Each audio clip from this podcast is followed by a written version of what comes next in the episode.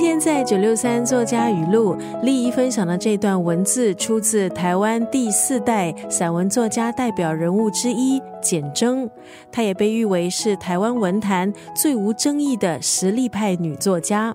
简征老师出生于台湾宜兰，五十年代后出生，经历台湾从农业社会步入工业社会的历史性变迁。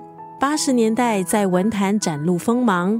在他们那一代的台湾作家里，保存着最后的农村经历。青少年后，却迎来现实城市经验的洗礼，同时也接受古典文学的熏陶，还有现代的转向。这些几乎是简章老师那一代的作家成长经历的时代写照。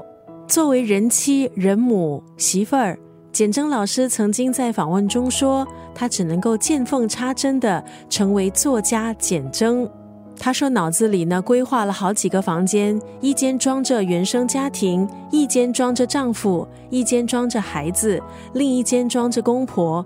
哪个房间出问题了，他就跑进去解决。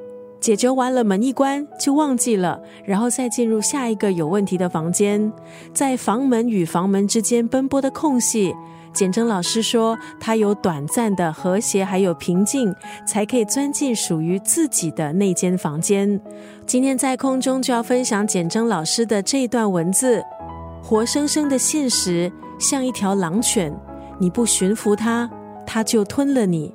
很生动、很写实的一段话，出自台湾第四代散文作家的代表人物之一简征。